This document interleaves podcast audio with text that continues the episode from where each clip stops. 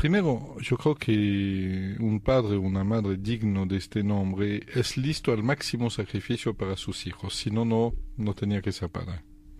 yo no sé si todo el mundo está de acuerdo conmigo, pero Ehm, para mí es una cosa entendida. Este. Y la madre tiene una superioridad sobre el padre en este sentido, tiene una particularidad. Por razones biológicas obvias, el hijo, la hija, el bebé, son un prolongamiento del cuerpo de la madre.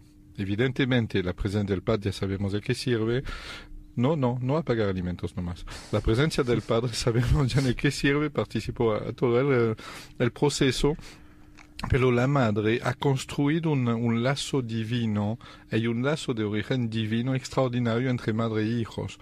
Por este vemos a veces, por ejemplo, estos, uh, estos chicos uh, maleantes, duros, violentos, que tienen en adoración a la mamá. Yo conocí varios así, bon, tienen una adoración, la madre está en un piedestal y es como todo un recordatorio inconsciente del lazo invisible que une madre a hijos. Bon. Este es el primer elemento que se plantea. Segundo elemento, como consecuencia de este, entre los padres y los hijos, ya lo escucharon varias veces, la energía circula 40 veces más rápidamente que entre cualquier persona. Este ha formado lo que llamo el óvulo bioenergético, es decir, una forma de relaciones cruzadas internas en una casa donde los abuelos, los padres, los, uh, los hijos, los nietos, tienen una relación cruzada tan extraordinaria que a veces entramos en una casa y decimos, che, es una casa de loco aquí. Y en realidad no es así. Uno puede tener graves problemas psicológicos y enfermar a todos los demás. Uno, todo, un psicólogo diría, bon, la relación psicológica, la convivencia provoca desbordes diversos y um, provoca desregulación en todo el mundo. Yo no lo diría así, diría, en razón de la existencia del óvulo bioenergético, es decir, de esta comunicación a gran velocidad entre las varias generaciones de una misma familia, las enfermedades de todos son compartidas por todos los éxitos de todos también. Lo que significa que una familia es una vida colectiva, es un pensamiento colectivo, es una célula familiar. Y nada de crisis de generación, de choque, de incomunicación. Estoy hablando de un hecho que va mucho más allá de la computadora, de PlayStation o de lo que sea. No importa si ya no nos juntamos la noche para cenar juntos, no importa. En realidad, las enfermedades de uno son de todos, los éxitos y caprichos de cada uno son colectivos también. Un niño regresa en casa, está trastornado porque una amiga de, de cinco años lo pegó y le robó no sé qué, y su trastorno va a influir sobre la mamá primero, el papá también tal vez, los hermanos, los abuelos también si viven en la misma casa, en un radio máximo de 15 metros alrededor. El óvulo bioenergético funciona a cualquier distancia, pero mucho más intensamente en un radio de 15 metros alrededor de la persona. Esta es la segunda cosa planteada. Yo observé muchas madres, eh, puedo decir con mucha admiración, cuya única idea estaba tomar sobre ella el mal o el daño, la enfermedad que acechaba al hijo y poder transferirla en ella. Dios no permite este. En realidad, aunque hay una contaminación accidental, cualquier sea el deseo de una madre, particularmente una madre, de tomar sobre ella la enfermedad de su hijo para salvarlo, que es muy noble, es algo de maravilloso el sacrificio de la madre, en realidad Dios no permite este. Muchas madres han rezado para que se transfiera en ella, pero no, no llegan a este. Ahora, ¿qué pueden hacer las madres o los padres para ayudar a sus propios hijos? Es una buena pregunta, ¿no? Uh -huh. ¿Y los hijos qué podrían hacer finalmente para ayudar a los padres? ¿No es otra buena pregunta? También. Sabiendo que hay este canal de alta velocidad entre todos, ¿cómo podríamos ayudarnos unos a otros sin saber, sin que el otro lo sepa? Imagina el papá que va a decir a su hijo, che, ven a hacer un, uh, algo de control mental conmigo. Y el, el, el, chico alza los hombros y dice, está loco el viejo. Ahora. ¿Qué le pasa? Está loco el viejo. y así va a decir el chico. Ahora, el chico le dice, ¿y vos quieres venir a jugar a PlayStation conmigo?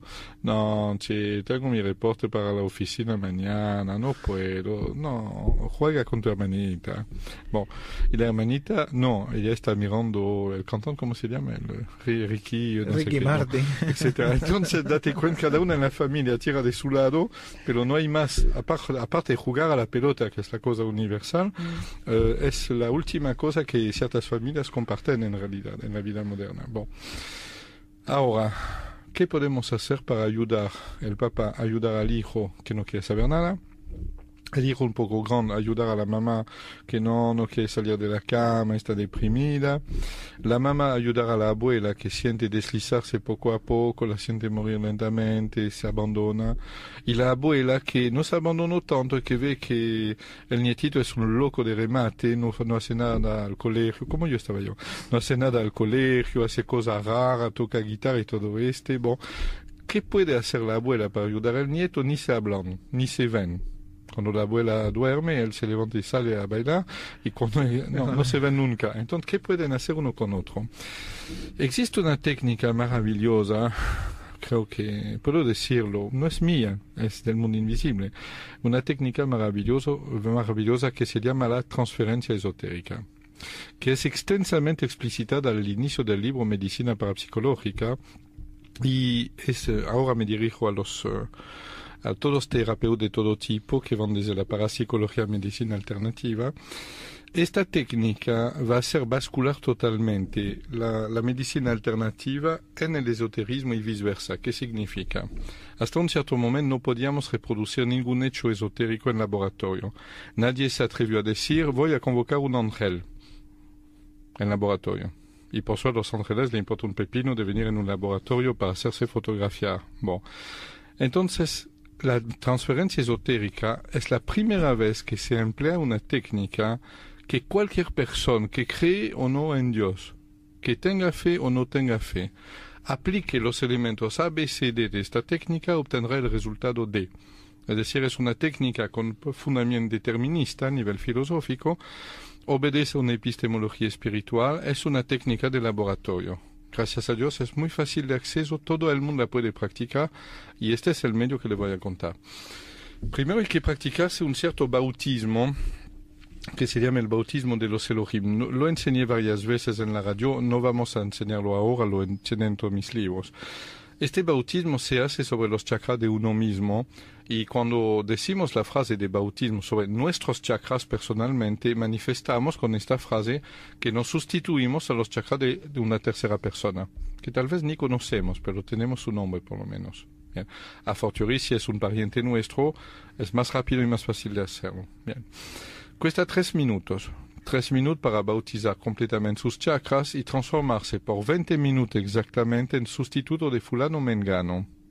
¿Me siguen? Uh -huh. ¿Y qué hacemos? Mirar televisión no va a servir. Leer el diario tampoco. La cosa más sencilla que podemos hacer, se recuerden del descanso angelical. Recitar 51 veces el versículo que había en el descanso angelical da paz interior. Si nosotros movemos una energía especial, una energía espiritual o una energía mental particular durante estos 20 minutos de gracia extraordinaria, el beneficio energético no es para nosotros, sino para la persona que reemplazamos. ¿Me siguen? Uh -huh. Tenemos un abuelo que se está muriendo en el hospital. Los nietos son desesperados, no saben qué hacer para ayudarlo. Que todos a la vez hagan las transferencias esotéricas, cada uno en su casa a la hora que quiere, y practican algunas de las técnicas de control mental de Acuario, que son 33, otra de Psitec 33, también son 33, otros de los 20 senderos, o cualquier de las nuevas técnicas que aparecen en estos nuevos libros. Es decir, cuando estamos en este periodo extraordinario de transferencia energética que dura exactamente 20 minutos, podemos mover cualquier energía y el beneficiario será el abuelo, si eso es su nombre que hemos bautizado nuestros chakras. ¿Me siguen? Sí. Fulana tiene un hijo que rinde examen y se muere de miedo a cada examen. ¿Qué debe hacer? Darle, darle un tranquilizante es un mal empezar. También lo que puede hacer, es lo que hicieron muchas madres, es transferir energía sobre su hijo durante el examen. La madre bautiza sus propios chakras a la hora exacta del examen y durante 20 minutos da energía de concentración extrema a su hijo. Hay técnicas para este, uh, como aprender a aprender. Uh, el libro de um, Control mental de Acuario, ustedes lo conocen bien, tiene 33 enfoques posibles, que van desde la salud, la psicología, la relación humana, la vida afectiva, la parapsicología, etc. Es, yo repito, transferir esotéricamente significa crear un puente. pero no significa lo que metemos en este puente. Creamos un puente extraordinario, podemos crear un cable entre dos computadoras y hemos creado un puente pero si no pasa nada a través de este puente, ¿de qué sirvió? Cuando creamos un puente especial a través de la transferencia esotérica, este puente debe ser utilizado para transferir una energía. ¿De dónde viene? No de nosotros. Es una energía que movemos con un ejercicio apropiado. ¿Me siguen? Funciona entre padres e hijos, entre gente con lazo de parentesca y también entre cualquier persona, cualquier sea su relación, hasta que no se conocen. ¿okay? El nombre solamente, el nombre completo de la persona es necesario, es la única obligación. ¿Me siguen? Este es uh, una dedicatoria tecnocientífico determinista, si quieren, a las madres. Ellas son las primeras que han descubierto este lazo inconsciente, este lazo de origen divino entre ellos y los hijos. Este lazo exista. Nadie tiene derecho a romperlo. Este lazo existe. Nos enamoramos, creamos un lazo especial. Tenemos, uh, compartimos un partido de fútbol, se ha creado un lazo especial, a veces muy inestable. Crecemos juntos en el mismo barrio, se crea un lazo especial. Son los amigos. Es un lazo especial. La frase que dice los amigos es la familia que elegimos es cierto, podemos tener un lazo natural de padres a hijos y podemos crear un lazo casi artificial con la amistad. El amor y la amistad es este. ¿Me siguen bien? Sí. Bien. Conclusión. Todo el mundo puede practicar esta técnica. Conclusión. Cuando no saben más qué hacer para ayudar a alguien y que además, como siempre, esta persona que más lo necesita lo rehúsa completamente, pueden hacerlo. No necesitan de su autorización, pueden hacerlo qué hacerlo. Tienen libros que explican todo esto, técnicas específicas. ¿okay? Yo, como siempre, mi mensaje de conclusión es un mensaje de rebeldía.